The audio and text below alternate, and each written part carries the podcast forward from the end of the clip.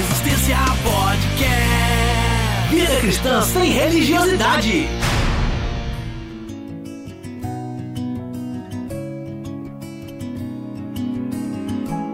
Fala Resistência, chegamos ao 60 episódio do Resistência Podcast Vida Cristã Sem Religiosidade. E você é nosso convidado para esse papo de hoje, onde a gente vai falar sobre cristão light versus cristão ortodoxo. Just a spoonful of sugar makes the medicine go down.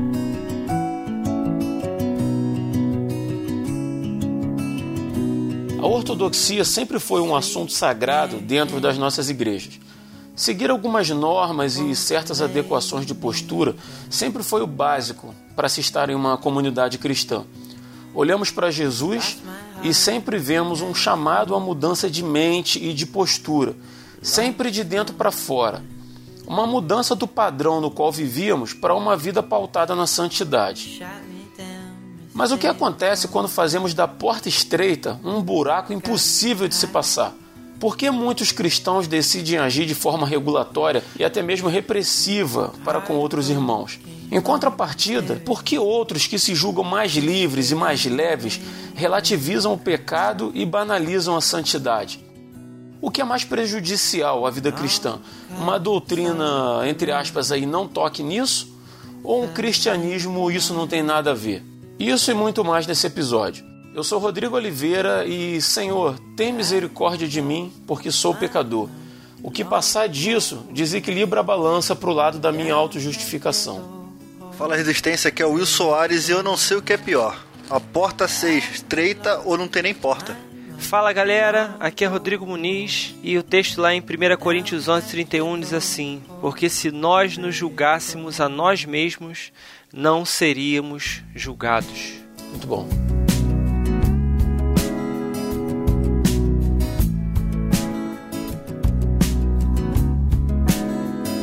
E antes da gente começar o episódio, eu gostaria já de, de antemão aqui agradecer a vocês, ouvintes do Resistência Podcast. E eu fui cobrado aí porque tem uma galera aí que já ouve Resistência há algum tempo e só agora recentemente descobriram a confraria no WhatsApp.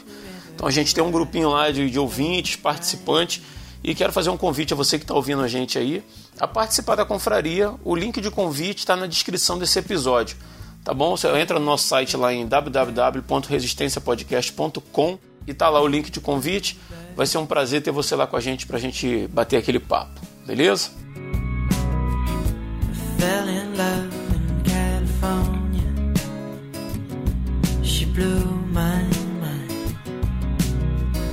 Como a gente estava conversando em off, o Muniz falou, né? Porque foi o Will que fez a pauta, né? Falou que essa pauta tava no, tava num nível assim, quase que acadêmico. usou usou alguns termos aí que a gente ficou assim, como é que vai ser isso aqui e tal.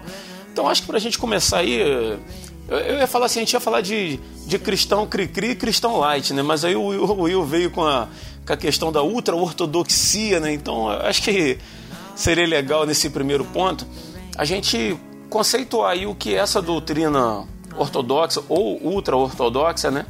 E a doutrina permissiva, para a gente situar o nosso ouvinte aí do que, que a gente está tá falando aqui hoje.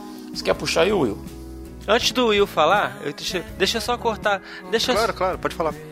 Você quer puxar aí, Muniz? Não, não quero Por puxar acaso, não.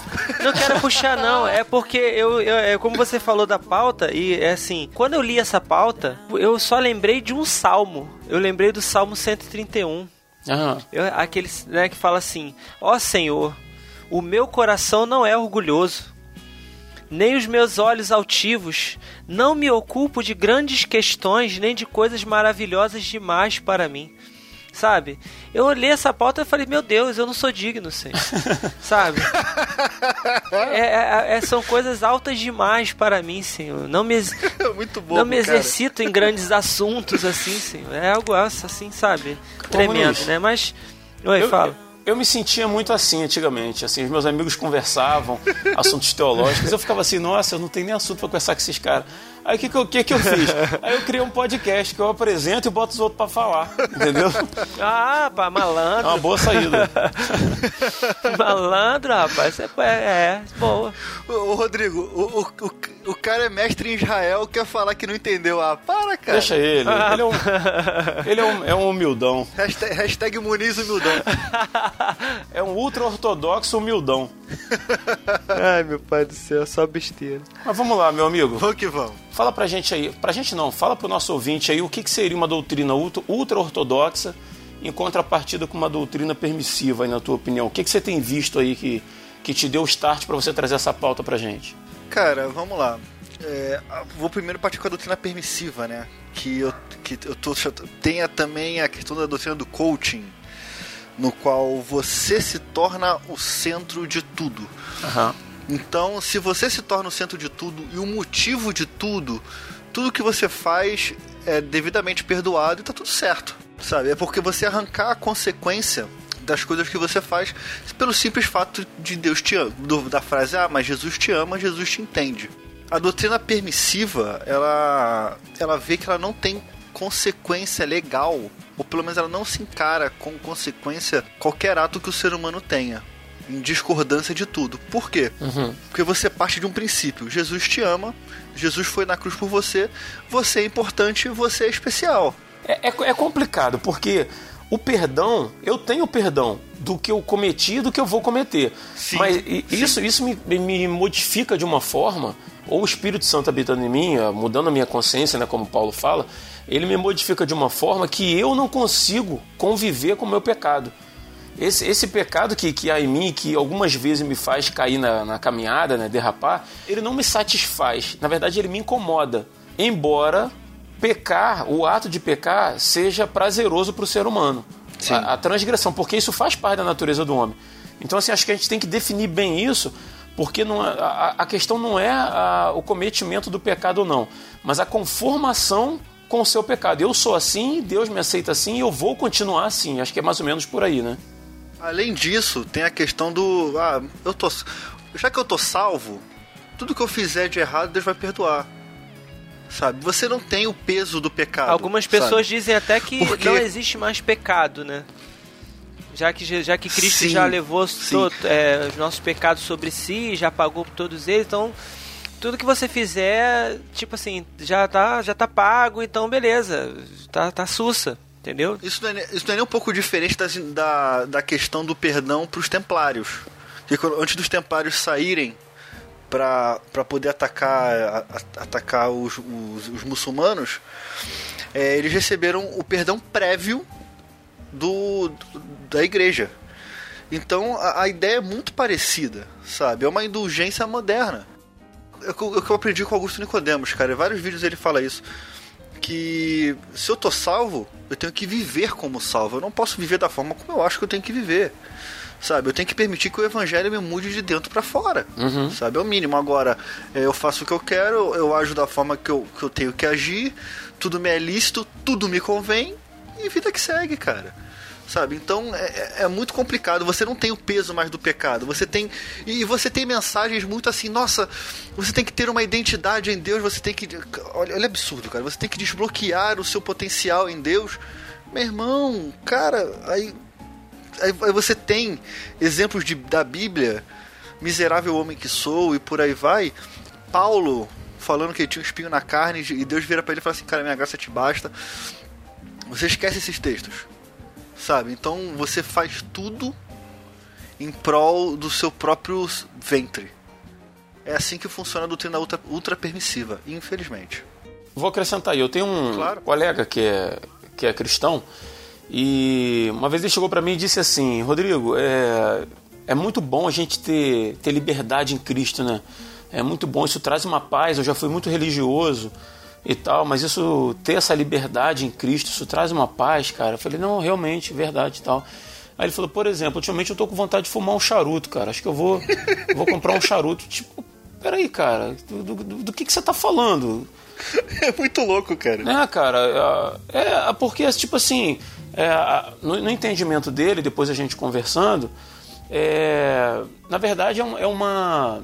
Me fugiu o termo agora que o 007 tinha. É, tipo uma permissão para matar, né? Sim, sim. Um, É, é, é como se fosse uma é permissão. tipo, tipo um alvará, né? Tipo um alvará. Exatamente. Um alvará. Você pode pecar à vontade, você. Eu não estou dizendo que, que, o, que o charuto dele lá seja pecado. Não, a questão não é essa. Sim. A questão é a, é a linha de raciocínio, né, cara? É, a questão é, é você ver a possibilidade de você viver uma vida de, de libertinagem quando a Bíblia manda que a gente coloque a nossa carne no lugar dela e que prevaleça sempre o, o- o espiritual. Sim. E eu não vou entrar numa questão aqui de legalismo, a questão não é essa, mas eu conversando com ele, conhecendo, eu vi que ele leva para esse lado. Então, assim, isso já, já tem alguns anos. Hoje eu já percebo uma relativização do pecado na vida dele. Ele começa a, a viver uma vida cristã como se fosse uma, uma, uma vertente filosófica da vida. É um adereço, né, cara? Ele é um adereço. Exatamente, exatamente. Ela é só mais uma parte da vida dele.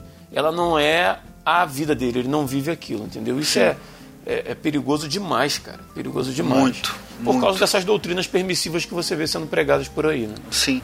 Aí, pra rebater isso, tem, tem, um, tem um, um negócio que a gente chama de efeito. Eu acho que é efeito elástico. É um, é um negócio na filosofia que ele é, chama-se efeito elástico. Que você puxa pra um lado e quando você solta, ele vai violentamente pro outro. Uhum. que é justamente a doutrina ultra-ortodoxa, no qual você não pode nada. Tudo se torna pecado, sabe? E eu, já, quem, quem me conhece mais intimamente sabe disso, Daniel sabe muito bem disso, abraço Dan, te amo, é que eu já vivi, eu já vivi esse lado da ultra-ortodoxia, no qual você vê televisão é pecado, no qual tudo que você faz é pecado, você tem que, e você tem que estar livre desse pecado, a culpa é constante, a culpa tira, te tira a paz. E você chora por outros por ver que eles vão pro inferno, como se eu mandasse nisso. Sabe? Tipo uma pregação de um, de um rapaz aí, que ele já começa falando que, que a plateia dele todo mundo vai pro inferno. Sabe? A, a tal de pregação chocante aí de um guerreiro aí. Aí você parte de um princípio de que tudo é pecado, tudo vai te levar pro inferno e você não pode fazer nada. Saca? Você, você vive num medo constante do Deus com, com o dedo apontado pra você e com uma borracha pronta pra apagar teu nome do livro da vida, cara. Uhum, uhum. Sabe? E isso é terrível. É esse que é essa ultra-ortodoxia, no qual você tem que seguir certos ritos, certos. É, como é que eu posso dizer?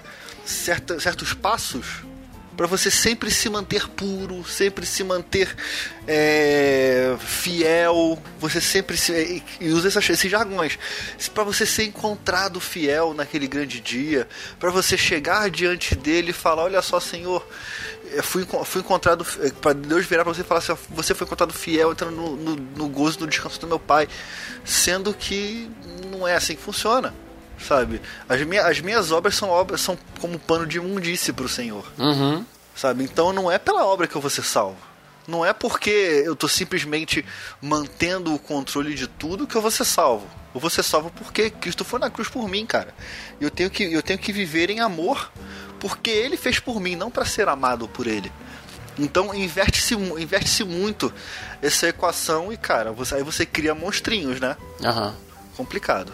Então, eu vejo que essa, essa ideia de a gente ter uma. ah, o retorno, um resgate, vamos dizer assim, das indulgências, né? Ah, de que eu tenho que. que eu tenho que conquistar o céu, que, tenho, que eu tenho que é, é, me esforçar, que eu tenho que estabelecer um padrão altíssimo, vamos dizer assim, de, de santidade, de pureza, vamos dizer assim ela é uma, como o Will falou, né, o efeito elástico dessa desse outro extremo que a própria reforma vai abrir é, o precedente, que é a ideia de salvação pela fé, né?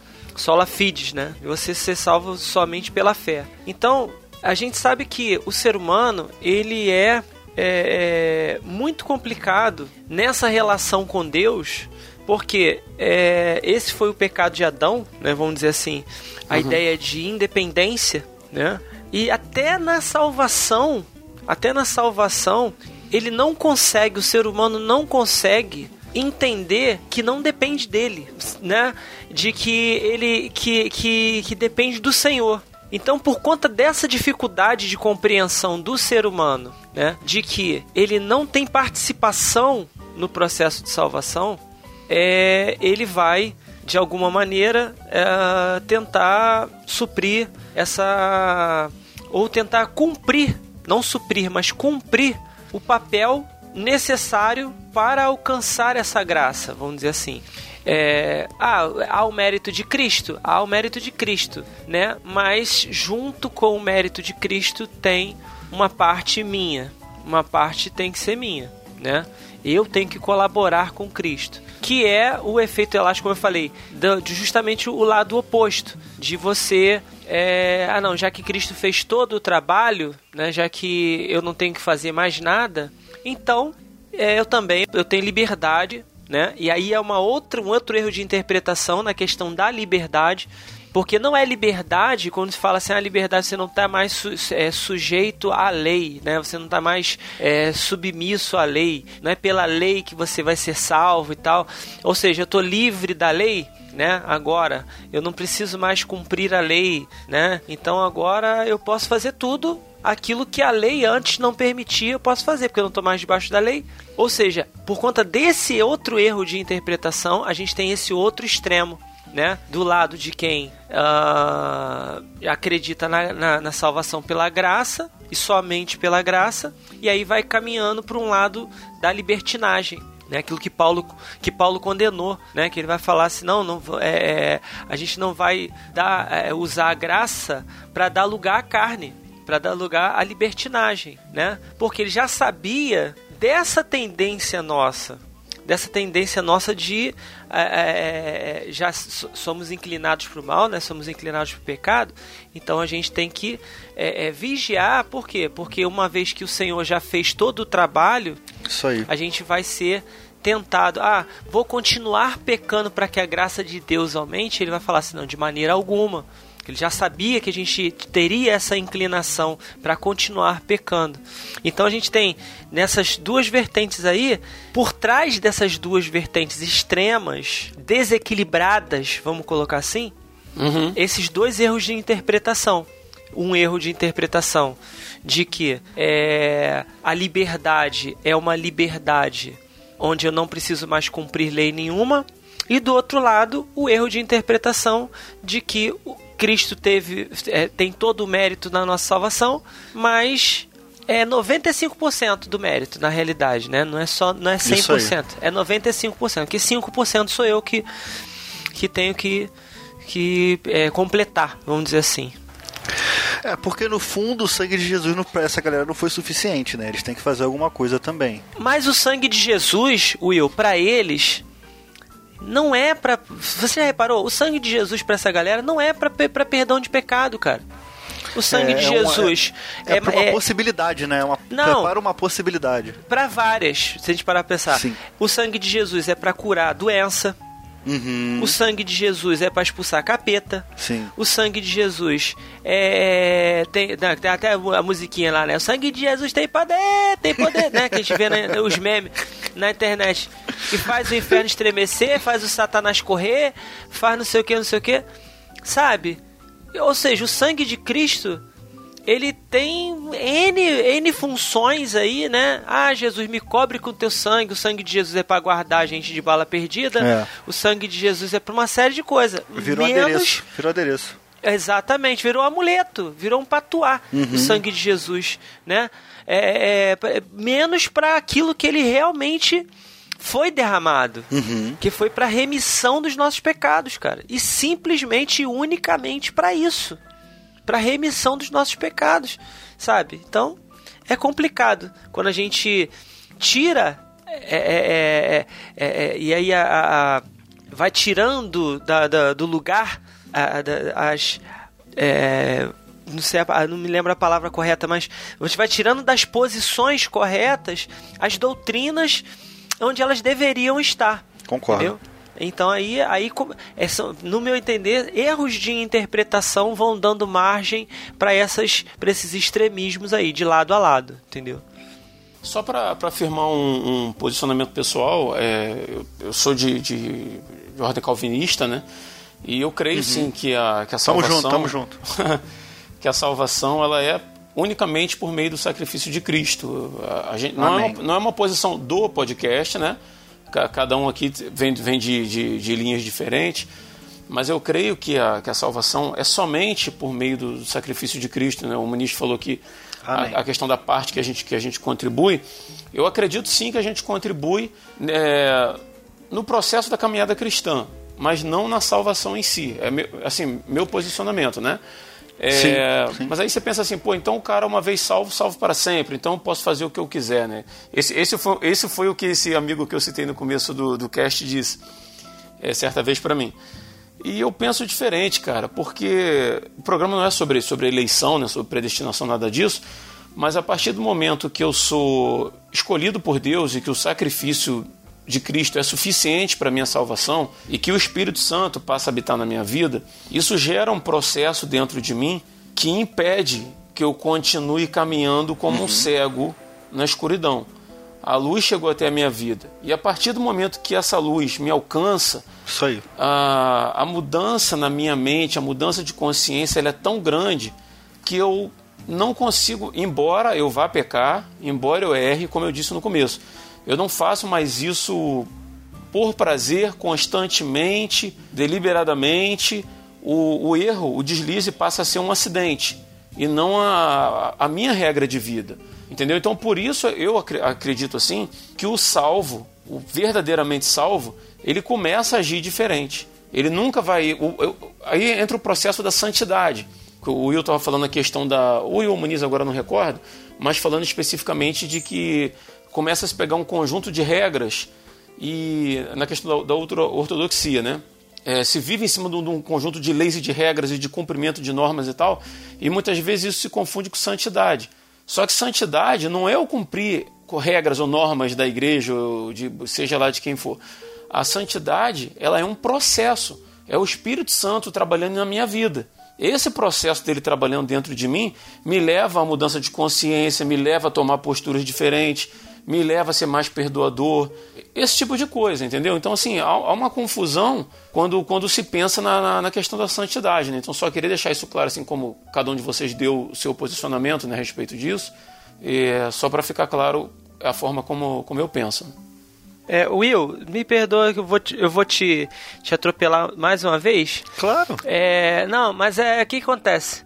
É, quando o, o Rodrigo estava falando sobre essa questão, eu lembrei, né, que você citou o, o, esse o pregador famoso aí que, né, da, da pregação chocante e tal.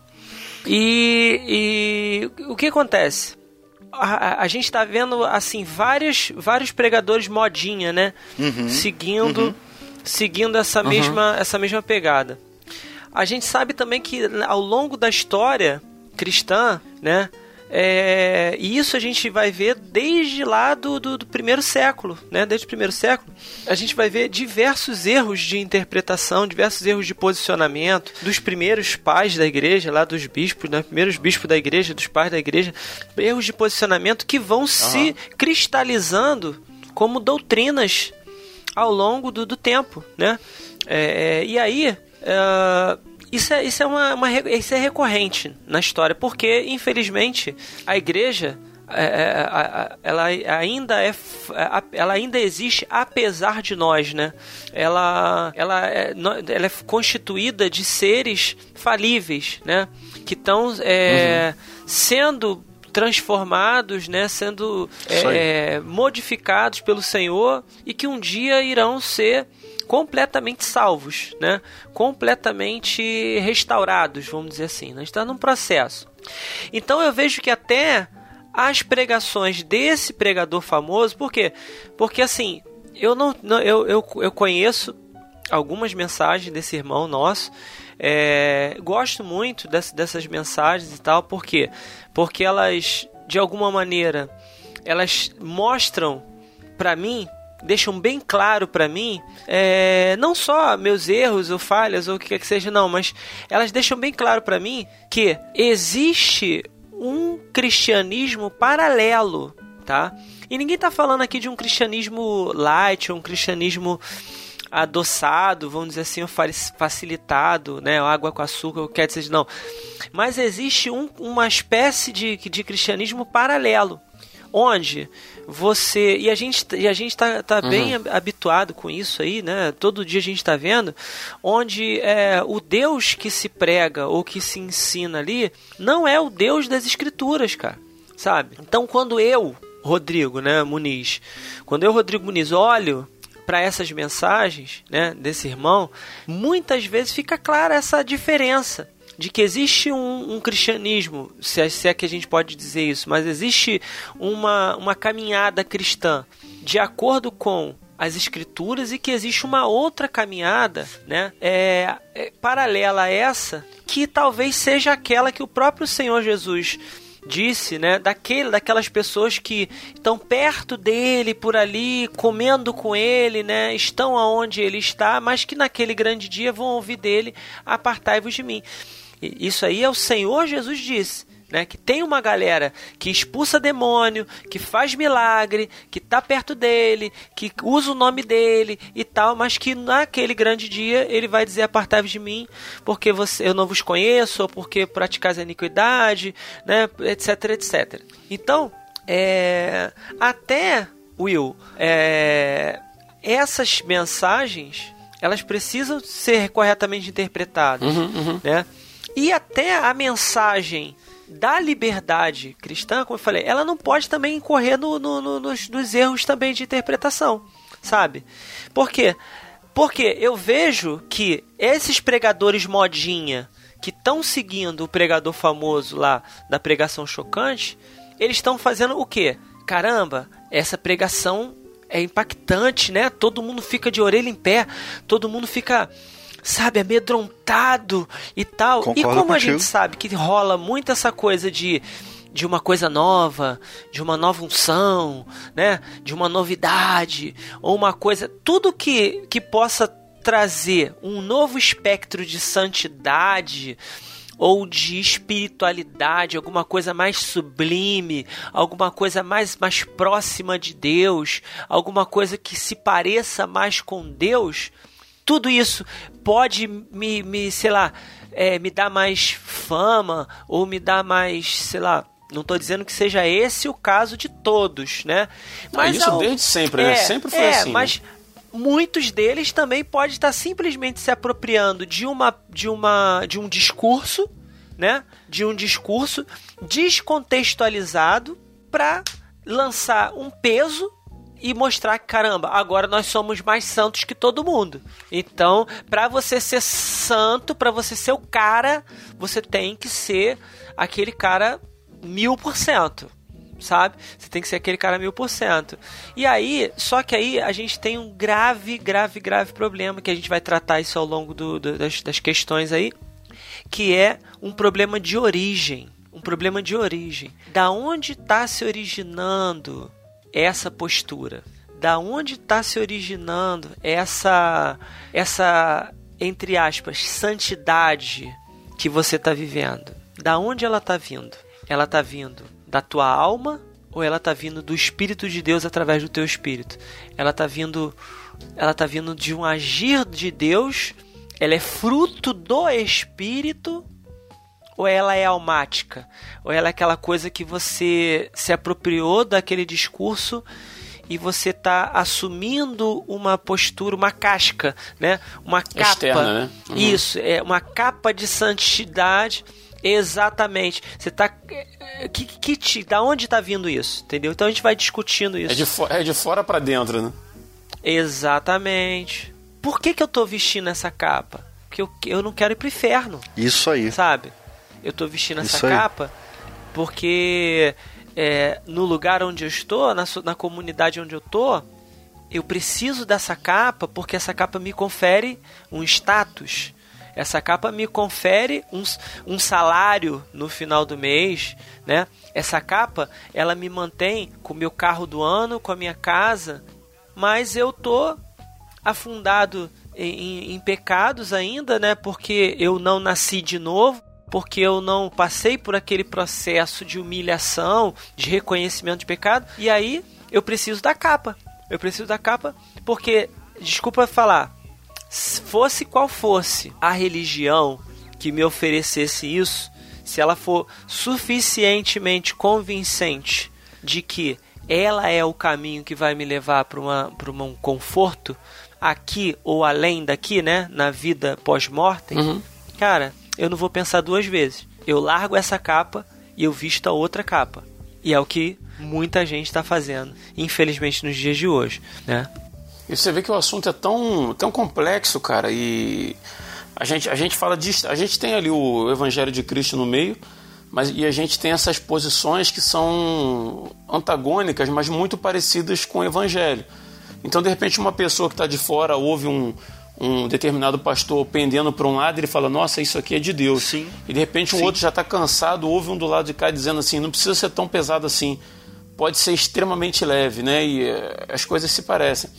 E de repente até alguém que está ouvindo o Muniz falar dessa forma, ou a gente falando, criticando talvez mais a ultra-ortodoxia, né, que é o que a gente fez até aqui, e começa já a achar que, que nós somos liberais por causa disso, né? Esse pessoal aí tá tão perdido, é tudo, tudo preso, é tudo liberado, tudo pode.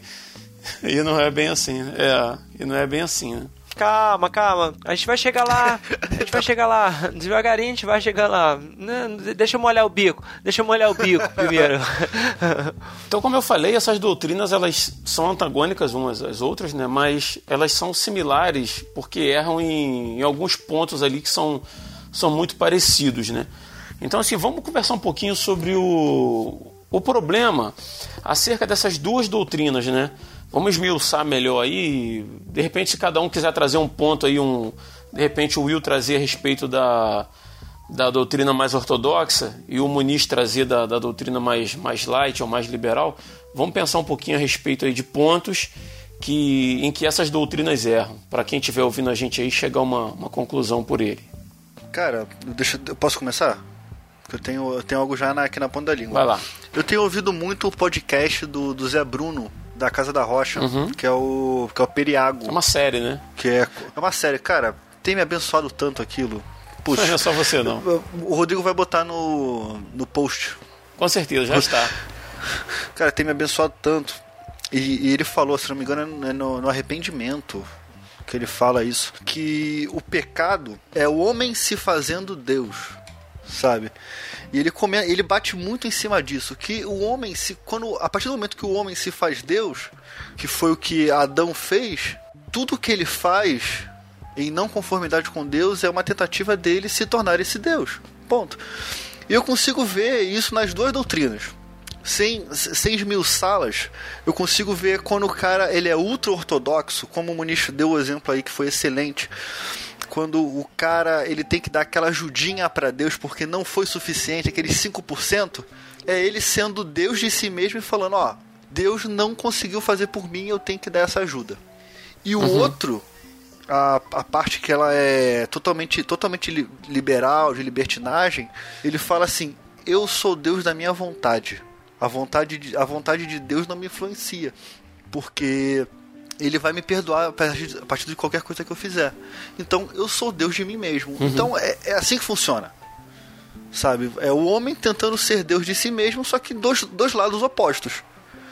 Só que infelizmente se completam.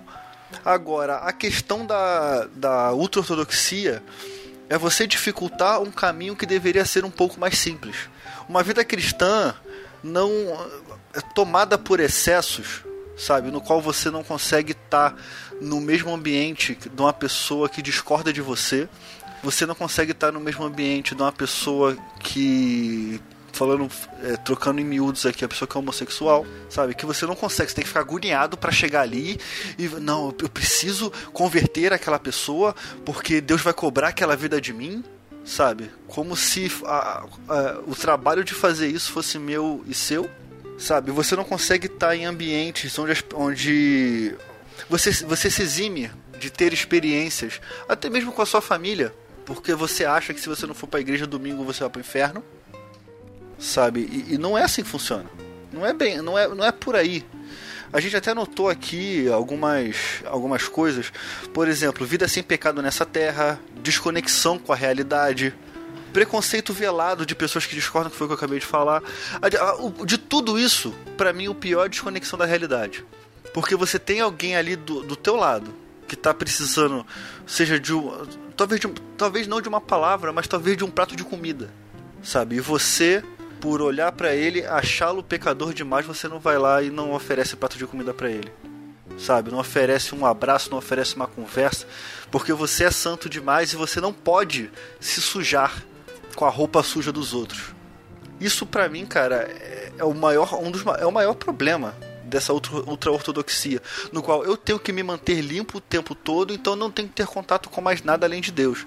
É tipo aquela frase que eu já, eu já te falei isso uma vez, Rodrigo. Quando o cara vira e fala que assim, eu não tenho preocupação maior do que ser parecido com Jesus. Para. Para. Para. Minha maior preocupação é ser parecido com Jesus. Para, cara. Mentira. Não é. Não é. Se a sua maior preocupação é ser parecido com Jesus, então você está me dizendo que não tem mais preocupação nenhuma. Você não tem preocupação com a conta de luz chegando, você não tem preocupação com o cartão de crédito da sua mulher que ela estourou sem querer no shopping, nunca é sem querer, mas sempre é. Você não tem preocupação com o que o seu filho está passando na escola, você não tem preocupação com mais nada, Nossa, você só se preocupa é. em ser parecido com Jesus, é isso? É, cara, você falando dessa autojustificação aí, eu lembrei do texto que está lá em Lucas no capítulo 18 o próprio Jesus contando, ah, acho que essa história aqui vai ilustrar muito bem o que a gente está falando. É, o próprio Jesus conta a história de dois homens uhum. que foram até o templo para orar. Né? Um era fariseu e o outro era publicano.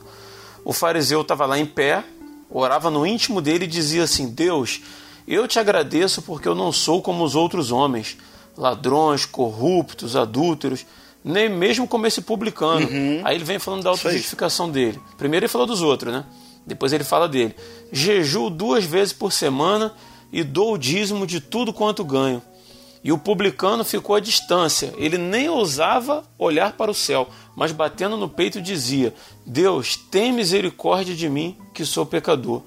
E Jesus completa dizendo assim: Eu lhes digo que este homem, o segundo, e não o outro, foi para casa justificado diante de Deus. Pois quem se exalta será humilhado, e quem se humilha será exaltado. Acho que se ilustra Palavras do próprio Jesus, né? Ilustra perfeitamente isso que você está falando. Olha que belo, cara. Por que, que Will, por que, que você fala dessa forma e você bate tão forte nisso? Porque eu já vivi isso durante um ou dois anos da minha vida, não me lembro. Isso me fez um mal que eu demorei anos para me recuperar.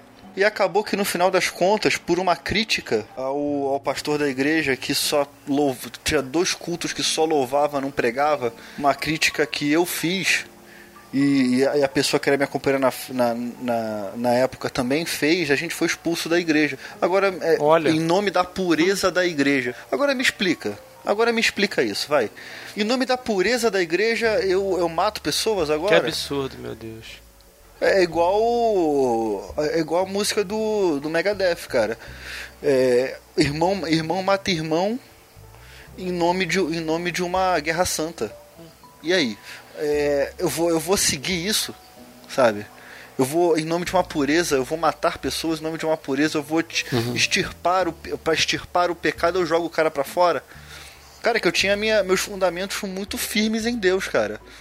Porque tudo que eu aprendi na igreja presbiteriana é, me, me é fixo e me é base de vida até hoje. Mas se eu não fosse, eu tinha. Cara, eu tinha saído não queria ver uma igreja nunca mais. Sabe? Olha que loucura. Olha que loucura. Então, quem está falando aqui é a pessoa que viveu, que esteve nesse meio e que viu o quanto isso é prejudicial para a fé. Sabe? Isso é triste, cara. Agora, tem gente que vive isso e que ama e que precisa disso. Sabe? Que precisa disso porque não consegue viver no equilíbrio. Aí é, muito complicado, cara. É questão de maturidade mesmo. Uhum. Ô Muniz, por outro lado, a gente tem uma situação, que é o que a gente. a contrapartida disso aí, né? Que seria o, o crente light. Né? E na, na tua opinião aí, quais seriam os pontos aí de, de desequilíbrio ou de, de malefício, né? O que, é preju, o que é mais prejudicial na tua visão nessa outra doutrina aí? Então, vamos, vamos tentar entender quem é esse cara, né? Quem é esse cara? É... Primeiro, a gente pode ter pelo menos até agora, né, olhando, pensando assim, dois caminhos para ser esse, esse crente light, né? Que é aquele cara que ele veio para um, um, um, outro evangelho, né? que é o evangelho basicamente da teologia da prosperidade, né?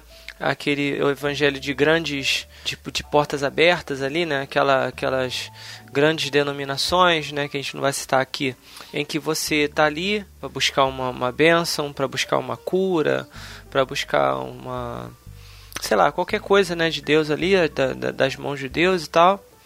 E, e que você não tem muita coisa a fazer a não ser dar o seu dízimo e a sua oferta. Então essa, a, a vida cristã para esse cara é, é light, tranquila. Ele pode, ele continua é, com, com a prática dele, com a vida dele normal. Ele tem né, um, um, um, um peso mínimo de piedade no coração dele. Por quê? Porque ele ouve falar de Deus ali, ele tá né, aquela coisa, né, aquele peso da religião, vamos botar assim, né, aquela coisa superficial ali mas ele a vida dele é muito tranquila. Nesse sentido, ele não tem muito compromisso com, com nada em relação a Deus, né? No sentido atitudinal, aquela coisa toda. Então, esse seria um caminho. Um outro caminho já é aquela galera que passou pela ortodoxia mais pesada ou ultra ortodoxia, né, em um determinado momento da vida e que em qualquer momento da sua história lá conheceu a ideia de, de, de sola fides, né? Ah, aquela coisa, beleza, é só pela fé, vamos lá, né? E que tem uma iluminação na sua, na sua mente ali e tal. E a partir de agora eu descobri que é pela fé. Então tudo aquilo que eu tinha vontade de fazer que eu não fazia até hoje. Geralmente, às vezes o cara nasceu, né, dentro de num berço cristão, num lar cristão, e aí ele pensa assim, pô, tudo aquilo que eu fazia, que eu tinha vontade de fazer, eu agora posso fazer, descobri que, que eu posso fazer, tá liberado, né? Eu posso fazer tudo que eu quiser né? Porque eu tô salvo, né? Eu tô salvo mesmo, né? Ninguém tira minha salvação, né? Uma vez salvo, salvo para sempre. Jesus já pagou na cruz, já fez tudo, né? Todo o mérito tá sobre ele. Beleza, vou cair para dentro. Aí o cara começa é, enveredar pro alcoolismo. O cara começa é, enveredar para fumo, para drogas, para prostituição. É, aí você pensa assim, nossa, ninguém faz isso. é, eu conheço algumas, várias pessoas que começaram a degringolar, cara, sabe? Descobriu ou entendeu o, a vida cristã agora como uma coisa livre, como eu falei no início, no sentido de que eu não tenho que cumprir mais nada. E, e, e, sabe, não entendeu que essa liberdade é a liberdade do pecado nós estamos livres do pecado. Livres para não pecar, para dizer não ao pecado, né? Exatamente, exatamente. Por quê? Porque a lei, Paulo vai dizer isso, né? A lei, a única função da lei não é justificar ninguém, mas é, é mostrar o pecado. Só existe lei porque existe o crime.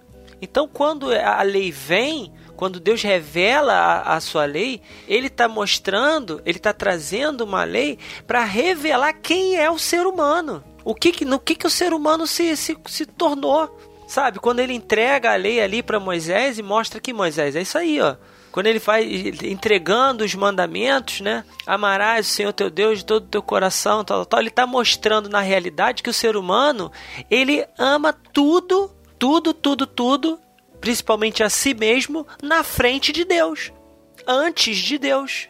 Coloca tudo em primeiro lugar, a não ser Deus, que é o Criador de todas as coisas, que é aquele que merece toda a honra, toda a glória, sabe? Então, na realidade, a lei ela não vem para poder é, ser um caminho para salvação, mas ela vem para poder mostrar que o homem é pecador. E quando ele quando Paulo e, e, e, e, as escrituras vão dizendo que nós estamos livres da lei, na realidade, ele deixa claro que a gente está livre dessa lei que está na nossa, na nossa carne, que é a lei do pecado.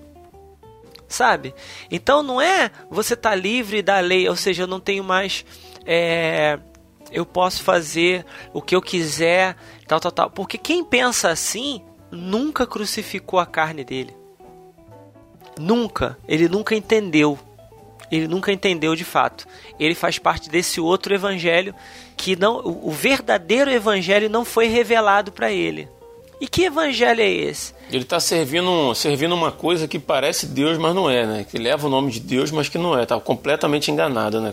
Pronto, pronto. Aí, esse, esse irmão da pregação chocante, numa das pregações dele, ele falou assim, não lembro qual foi dele, ele falou assim: quando você adora a um Deus que é, é diferente daquilo que está na escritura, você está cometendo idolatria.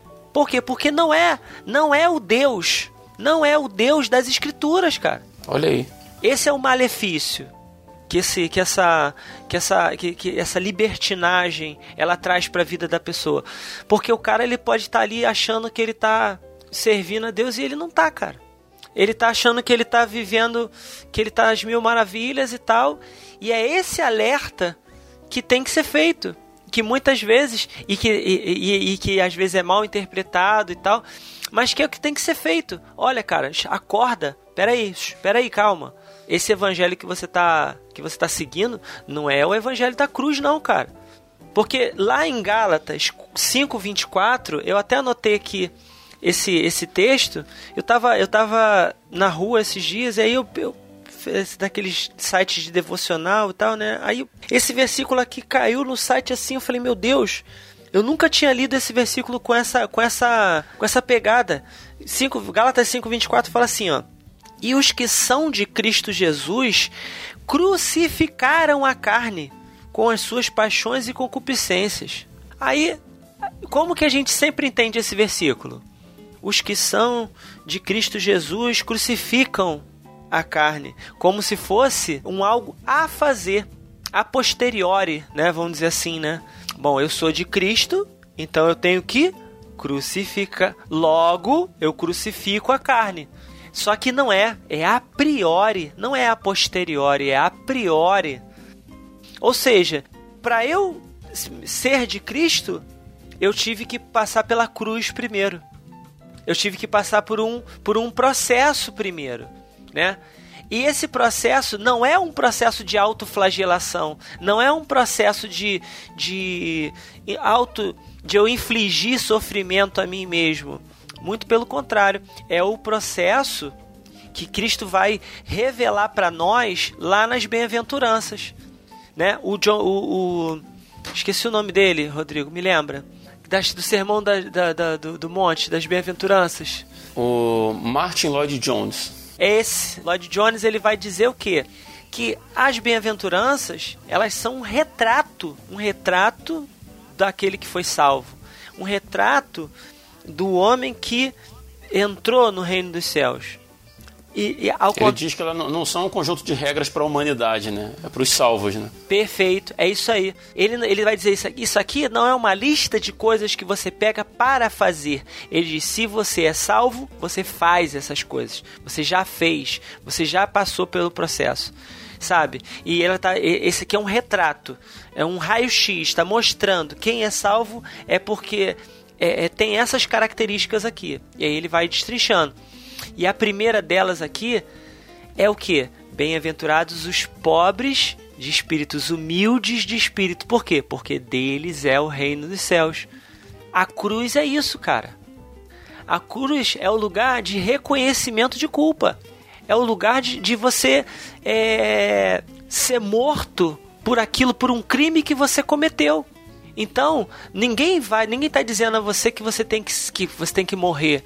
Não, por que, que você não tem que morrer? Porque Cristo já morreu por você. Mas você precisa reconhecer isso. Reconhecer o quê? Quem tinha que estar tá ali naquela cruz era eu. O meu pecado tem que ir para aquela cruz ali. Olha que tremendo isso. Passar pela cruz que está dizendo aqui. Você se ver caminhando os passos de Cristo ali.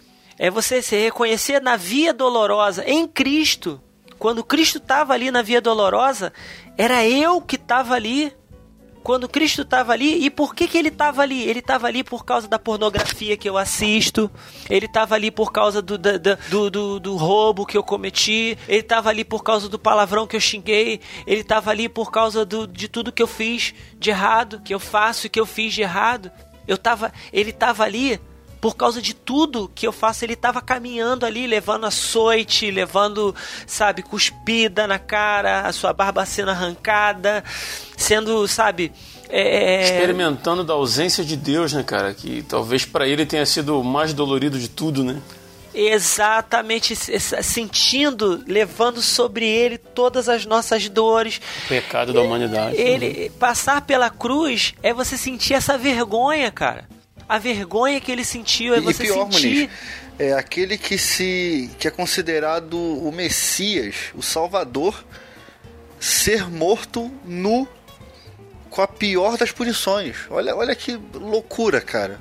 Olha que loucura. Imagina numa sociedade oriental, cara. É um absurdo. Passar pela cruz é ter um tal reconhecimento da tua incapacidade e do teu pecado que você vai calado para a punição e você se derrama diante do Senhor, você se dobra diante do Senhor ali e você chora diante dele. Por isso ele fala: Bem-aventurados os que choram, porque serão consolados. E você vai descendo a ladeira, cara, vai descendo a ladeira ali e as bem-aventuranças vão retratando essa descida, sabe? Até que você se torna alguém sem reação, manso. Jesus não reagiu, cara. Ele foi exemplo de mansidão, ele não reagiu, ele falou: se eu quisesse, eu pedia ao pai, ele enviava um exército, uma milícia, sei lá, de anjos aqui, uma legião de anjos, e eles me, me livravam, cara. Mas ele foi manso, ele suportou, suportou todo o dano, suportou tudo aquilo.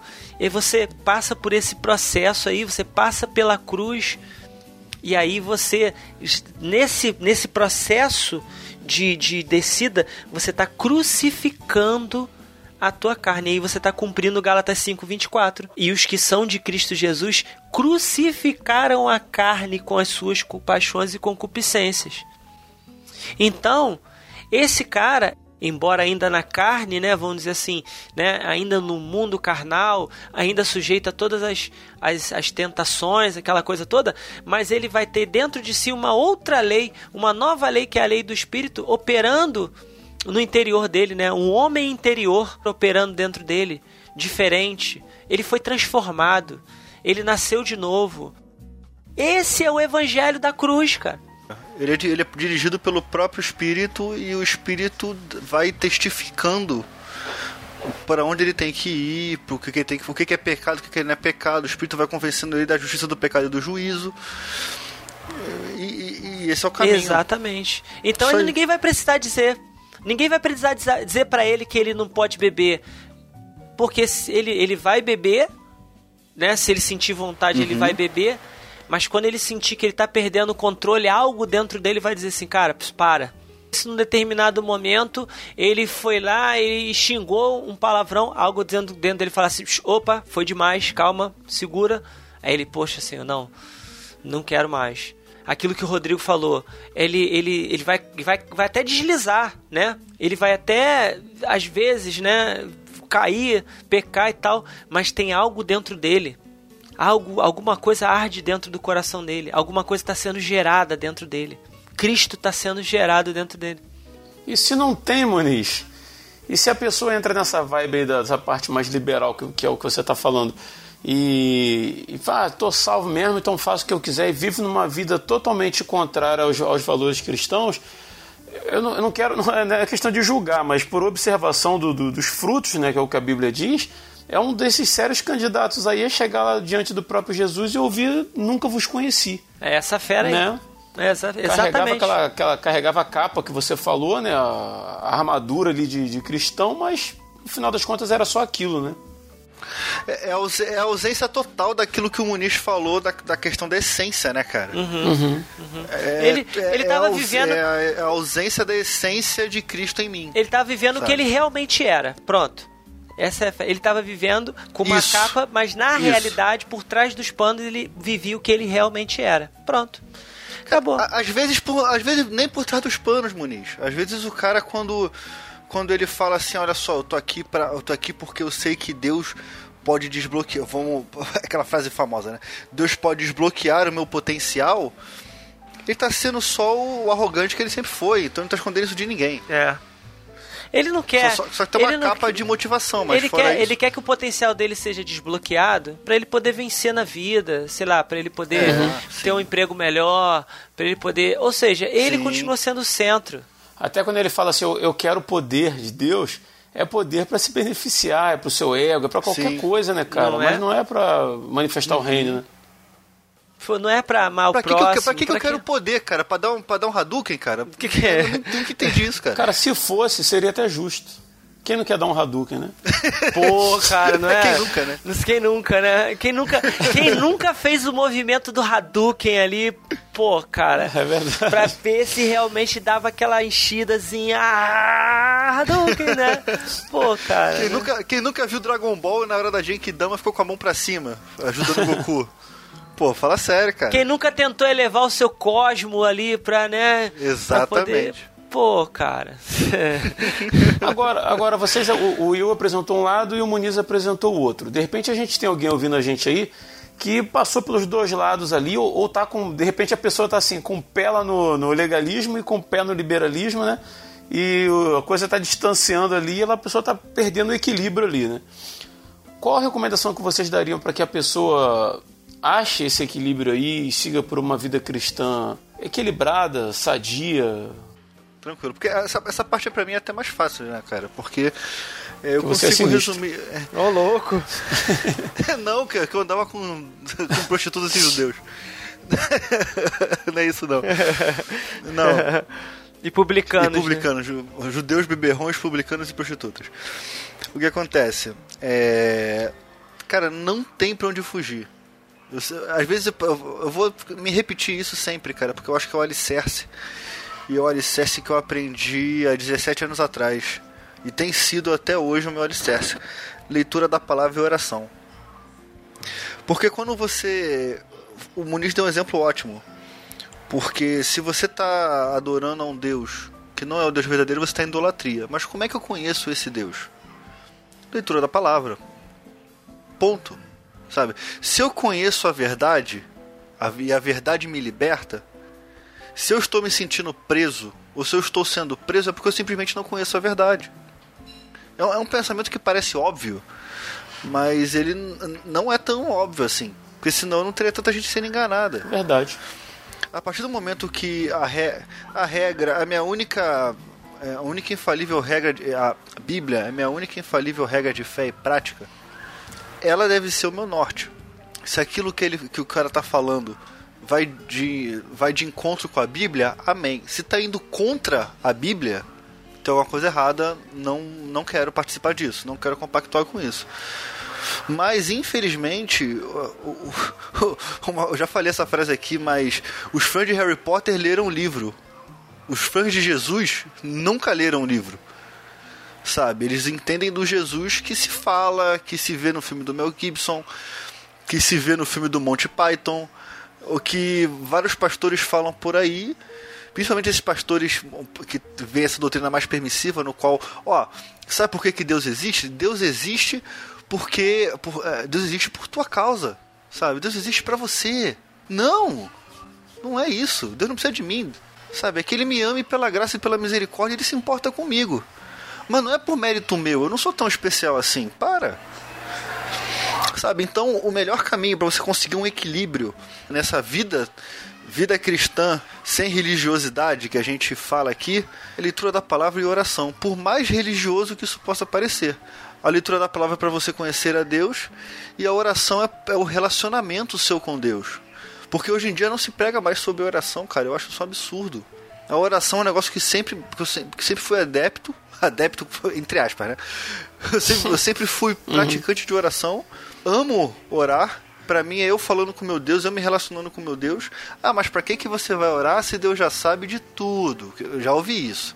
Ah, você, a, a gente não, não precisa orar. Deus sabe de todas as coisas, Deus sabe de tudo, Deus sabe do que eu preciso. Cara, a oração não é pra ele, a oração é pra mim. Quem rompeu o relacionamento com ele fui eu com o meu pecado. Quem se distanciou fui eu. Eu preciso me relacionar com ele através da oração. Eu necessito estar com ele, eu necessito dele, sabe? E a oração é meu momento de estar com Ele. Então, é, eu creio que, Rodrigo, que esse seja o melhor caminho: oração e leitura da palavra. Fora isso, cara, eu não vejo caminho para a pessoa conseguir encontrar um equilíbrio. 60 programas do Resistência Podcast. Quantas vezes a gente já, já tocou nesse ponto, né? Em diversos temas que a gente trabalhou, né? Sim, sim. Vamos botar aí, sei lá, talvez uns 50, 52 temas diferentes que a gente trabalhou nesse, ao longo desse tempo. Quantas vezes a gente deu essa recomendação, né? Vai ler a Bíblia, né? Vai procurar por você. Sim. Ora antes, se dedica, sim. estuda, né? Para evitar de, de cair em engano. Você concorda, Muniz? O Will deixou alguma coisa para você acrescentar aí ou, ou você discorda? não, não, pô, concordo em gênero, número e grau, cara. Amém, Com, amém. Completamente, porque, cara, não tem, não tem jeito, não tem, não tem fórmula mágica, não tem receita de bolo, não tem, cara. O caminho é Cristo. O caminho é Cristo. Sabe? Eu tava ouvindo esses dias a uma mensagem do Ed René que vai estar tá, que tá aí no, no, no, link no link aí no abaixo é sobre a, o segredo da, da alegria né o segredo para ser alegre né e aí cara eu fiquei assim né ouvindo eu tava meio meio meio down naquele dia ali meio triste e tal não sei o que e aí eu tava ouvindo aquela mensagem e coisa e aí ele estava citando ali vários. E, e, e, o, e o Ed é um desses pregadores que é dito ser da linha light, né? Da linha liberal, vamos dizer assim e tal, né? E aí, para qualquer crítico né, de plantão que possa estar tá ouvindo né, o, o, o, o, podcast e pensar assim, ah, realmente, é de René, daqueles que, que liberal, não sei o que. Rapaz, o cara falou uma coisa. O cara falou uma coisa que eu fiquei assim, ó. Daquele. Na queixo caído. Ele falou assim: olha, é, no sofrimento, né? Na hora lá do sofrimento, assim, trocando em miudíssimos agora, né? Falou, cara, no sofrimento não tem outra coisa a não ser você procurar Cristo, né? Ele estava citando ali a fala de Paulo aos Filipenses, né? Quando ele fala, né, que é, o viver para ele era Cristo e tal, né? É, e ele fala de tudo que Paulo passou, todo o sofrimento que Paulo tinha passado, né? E aí ele ele vai falar assim, olha, tudo que eu passei me serviu tal. E, resumindo, né, para me para aproximar mais de Cristo, aquela coisa toda, né? Porque eu viver para mim é Cristo e tal. Ele falou assim, cara, é, o viver, o nosso viver, ele tem que ser Cristo, sabe? Cristo. E esse Cristo não é algo que vem de fora para dentro. Essa comunhão não é algo que você é, adquire com dinheiro ou com uma, uma, uma lista de práticas. Porque, cara, Paulo, desculpa a expressão, ele comeu o pão que o diabo amassou com o rabo. Pô, o cara foi açoitado não sei quantas vezes, o cara sofreu não sei quantos naufrágios, o cara foi apedrejado, o cara sofreu medo disso, aquilo, medo não sei aonde, medo do judeu, medo de não sei do que. O cara vivia com medo o tempo todo, trabalhava igual um jumento. O cara não tinha sossego, uhum. o cara ralava, tava preso em Roma. É, pagando a, aluguel da casa que ele estava preso. Já tinha os crentes questionando o apostolado dele. Rapaz, Já tinha isso. Sabe? Tinha apóstata, tinha tudo, tinha o diabo agindo e o cara tava ali, sabe, naquela expectativa de conhecer a Cristo, de ver a Cristo. Cara, isso não é alguma coisa que você consegue. Dá para conseguir isso, assim? Se você sendo, ah, eu tô no mundão hoje, legal, agora sou de Cristo, vou lá e vou adquirir isso. Não, não é, cara. É alguma coisa que é gerado dentro da gente, cara. Não é, não é, não é, não é igual miojo, né, cara? Que é instantâneo. Jamais, cara, jamais. Além dele ser muito bem preparado, pô, pela, pela raiz dele, né, cara? Por ter duas nacionalidades e tal. Ele fala, ele fala assim, cara, eu me despojei de tudo. Tudo que eu aprendi eu faço com refúgio para que, pra que eu aprenda de Cristo. Sabe? Ele, ele, ele meio que se resetou, ele meio que se resetou e falou, Senhor, tudo que eu sei eu jogo fora. O que, que o senhor tem pra me ensinar? Ele fez literalmente isso. Isso foi construído durante muitos anos, cara. Não é, não é assim cara fica três anos sozinho, cara. Só, como você falou, só se resetando. só buscando ali, sabe, em Deus ali, Cristo se tornando real na vida dele. Esses três anos ali, Cristo se tornando real na vida dele. Através do quê? Através da oração, como o Will falou através da leitura das escrituras. Não tinha novo, no, é, novo Testamento, né? Era só as escrituras ali. Ele reconhecendo Cristo nas escrituras, Cristo se revelando para ele através das escrituras ali, buscando ali. Cara, Cristo vai, foi, foi sendo gerado dentro dele, cara. A revelação vai sendo gerada dentro dele. E aí, como que esse cara podia voltar para uma vida de, de, de pecado? Esse cara é o mesmo cara, sabe, que vai questionar com Deus e vai falar: Senhor, eu tenho um espinho na minha carne. Sabe, que vem me açoitar todo dia, e pai, não sei o que, e, a ponto do Senhor falar assim: Paulo, relaxa, Paulo. relaxa, Paulo. O meu poder se aperfeiçoa na tua fraqueza. Ou seja, Deus está consciente da nossa fraqueza. Sabe que nós somos pó. Sabe que nós temos, estamos numa condição em que nós estamos sujeitos a cair. Mas é esse desejo que Paulo demonstrou ali, né? Quando ele fala: é, Pai, quem me livrará do corpo dessa morte? Ou seja, me livra desse pecado, me livra dessa desgraça, cara. Pô, eu não aguento mais. Todo dia, todo dia eu tô fazendo uma, bo uma, uma bobagem, fazendo uma besteira. O Senhor, eu creio que ele se alegrou e dizer: calma, filho, fica calmo. Um dia você vai ser aperfeiçoado. Um dia você vai ser transformado. Relaxa. Por enquanto, descansa na minha graça, minha graça te basta. Ou seja, eu sei que você está pecando, mas eu estou agindo com graça. Eu estou te dando um favor que você não merece. Eu continuo agindo na tua vida. Eu continuo presente. Eu continuo Deus na tua vida. Mesmo que você não mereça. Mas porque sou eu que estou operando na tua vida. Então você, ouvinte, cara, eu te assim oriento é, e creio que é o Espírito Santo de Deus está te orientando agora.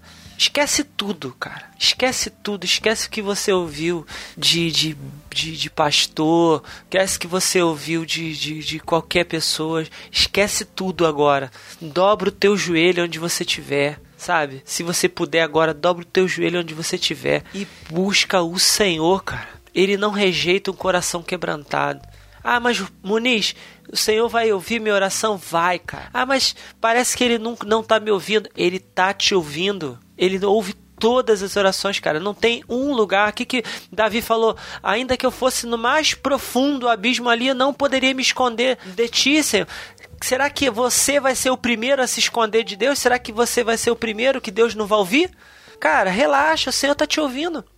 Ah, ele falou: Eu sou o caminho, a verdade e a vida. E João 8, 32 fala o quê? Conhecereis a verdade e a verdade vos libertará.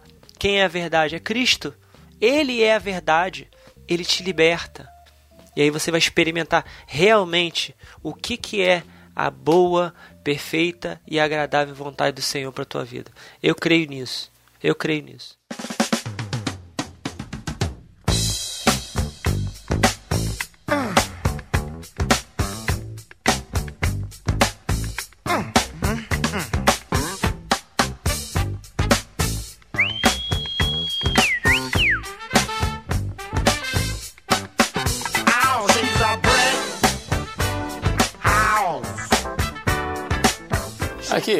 Esse episódio que você falou que não tinha muito o que falar, ô Muniz? Que ia, ia ser pela graça, não? Rapaz, tivemos... Foi na revelação agressiva aí, compadre. Jesus. Modo hard. E a gente vai caminhando para o final desse episódio. Queria agradecer muito aí ao Rodrigo Muniz e ao Will que participaram com a gente aí mais uma vez, abençoando a minha vida particularmente, a dos nossos ouvintes aí. Muniz, quer deixar uma mensagem aí para o nosso ouvinte, uma recomendação? Olha, eu quero agradecer mais uma vez a oportunidade de estar junto com vocês aí, né? Nesse ministério aí de, de, de sempre bom, né? De levar a palavra do Senhor aí, tentar ajudar os irmãos a, a caminhar, né? E dizer para os irmãos aí para estarem, fazer, vou fazer uma recomendação para os irmãos, leiam a Bíblia. Leiam a Bíblia. Perfeito. Não, leiam, não, não, não vai recomendar livro nenhum, não recomendar nada. Leia a, a Bíblia. Leia a Bíblia. Eu vou, eu vou colocar no, na descrição do episódio, vou botar assim, recomendação do Muniz, dois pontos, leia a Bíblia. Se esqueceu o ouvinte esquecer, né? Quando ele for lá, ele lembra. Botar um link pra, pra Bíblia online. é isso aí. Isso, pronto, acabou. Isso aí. Então aí que Deus te abençoe você. Você que ficou até agora aqui nos ouvindo, Deus te abençoe, sabe? E conte com a gente aí.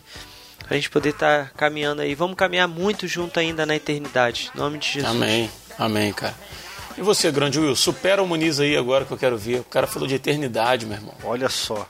Não, não tem como superar. É, é, maior que a eternidade só a eternidade, cara. Não tem, não existe, não tem mais nada.